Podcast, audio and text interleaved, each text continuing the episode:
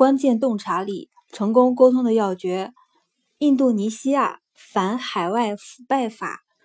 印度腐败成风，而当时的印尼人更有过之而无不及。比如负责放行当地贸易展会展品的官员，一向要好生伺候，否则你要等很长一段时间才能从船上卸下展览材料，再运来参展。索贿受贿，司空见惯，政府想必也很清楚，因为许多基层官员都住在收容所。他们的薪水难以为继，他们的上司清楚这一境况，但仍然不闻不问。外国人渐渐习惯了行贿这一潜规则，以及在印尼开展业务的约定成俗的套路。在机场，你往往要给为你行李贴标签的人小费，要不然你人去了新加坡，行李箱说不定就到了澳大利亚。为保证不丢行李，还有一套贿赂的不成文规矩。一位客户为此举了一个例子：司机驱车送他到印尼一座小镇，一名警察拦下他，要过他的护照。警察扫了一眼，然后不住的摇头。我的客户问司机出了什么错，司机说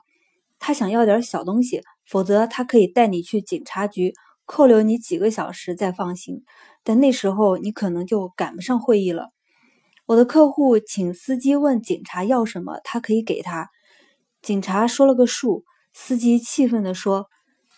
你知道这种违法的罚款不到这儿的一半，你只能得这么多。”警察收了一小笔罚款，这才放他们走。其他国家的警察执法千差万别，一名在马来西亚的员工因涉嫌违反交规被警察拦下，警察告知他可以直接向他。缴纳罚款，他问罚多少，警察说了罚款金额，并暗示他，要是他不要收据，罚金可以减半。亚洲情报刊发了香港国际政治及经济风险顾问公司的一份报告，包括一份驻该地区企业家请他们评估腐败国家的调查表。印尼位居腐败榜首，印度紧随其后。说到印尼，这份报告称。一系列鲜明的案子证明了政界大鳄为自己谋私利的程度。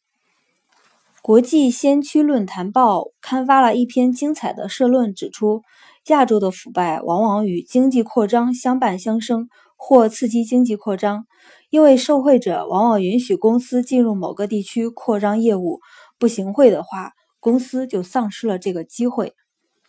在这篇社论中，为说明腐败分等级以及为何已在亚洲蔚然成风，罗伯特·埃勒根特写道：“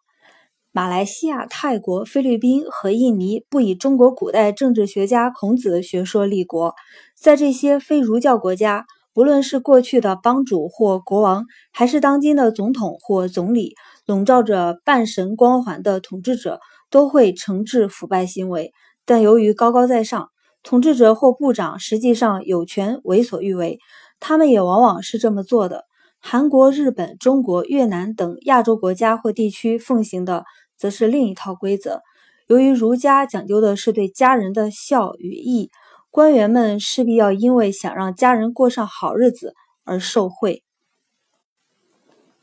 上述观点，我虽不敢一概苟同，但我认为许多在亚洲的西方企业照例将向当权者行贿看作交易。所幸我们无需为公司或代表客户行贿，但客户有没有，我则不清楚。有一次，我们险些涉嫌违反反海外腐败法，设立印尼分公司前，我们请当地一位合合作伙伴代为管理各项业务。他发稿、采访、安排记者会。他为我们在新加坡之外接洽的客户化学银行组织了一场记者会。事后，他没有先将账单寄给我们过目编辑，而是直接寄给了客户。他在明细账上列了一笔付给媒体的小开支，